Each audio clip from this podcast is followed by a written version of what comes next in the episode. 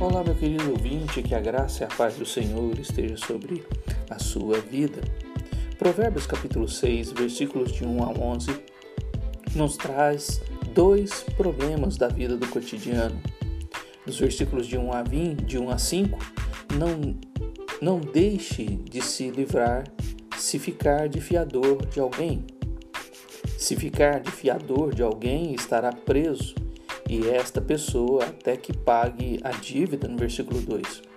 O conselho para essa situação é se livrar dela, se prostrando e importunando a pessoa, versículo 3. Versículo de 6 a 11. O outro problema é não seja preguiçoso. A, a preguiça lhe trará pobreza, mas a sabedoria está em observar a formiga que não precisa de chefe e ajunta o seu sustento. Meu querido ouvinte, lições práticas do dia a dia, do cotidiano, que nos ajudam em várias situações. Ficou de fiador de alguém? Você está preso a ele. Então, livre-se dele, não fugindo, não se escondendo, mas humilhando e importunando, ou seja, pedindo clemência. Cuidado com os empréstimos do banco, assumir dívidas de alguém ou dar dinheiro a ela. Uma pessoa torna-se fiadora quando se compromete a pagar a dívida ou a cumprir a promessa de outro. Quando Jacó se recusou a permitir que Benjamim fosse ao Egito com os irmãos para buscar alimento, Judá se ofereceu como fiador do seu irmão mais novo, em Gênesis 43, de 1 a 10. De acordo com as Escrituras, uma pessoa não deve ser fiadora, pois pode acabar assumindo uma dívida maior do que tem condições de pagar.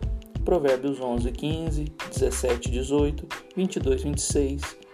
Porém, o Filho de Deus tornou-se fiador de todos aqueles que creem nele. Hebreus 7, 22.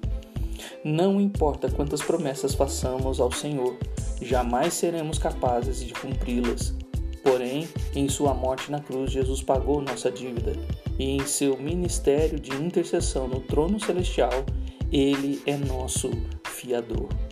Quanto à preguiça, não seja alguém preguiçoso, procure trabalho. O trabalho é uma bênção de Deus e não uma maldição. A preguiça, sim, trará maldição para a sua vida. A palavra de Deus nos exorta a trabalhar em 1 Tessalonicenses 4, do, de 11 a 12.